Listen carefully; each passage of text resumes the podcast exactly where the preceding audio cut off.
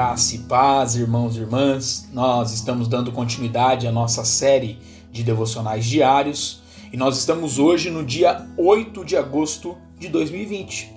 E o tema proposto para nós hoje é gerando frutos que permanecem.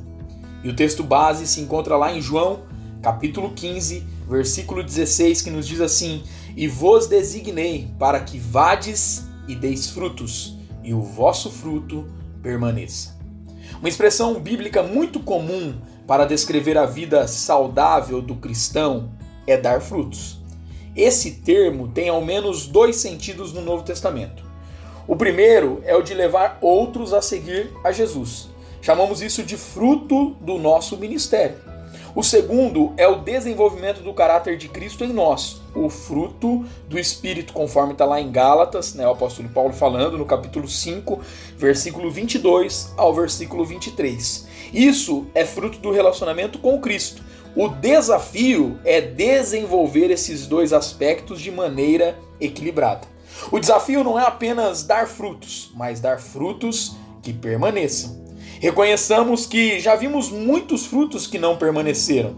Aos que aparentemente assumiram um compromisso com Jesus, porém acabaram desistindo. E outros que começaram a desenvolver o caráter de Cristo, porém voltaram à velha maneira de viver.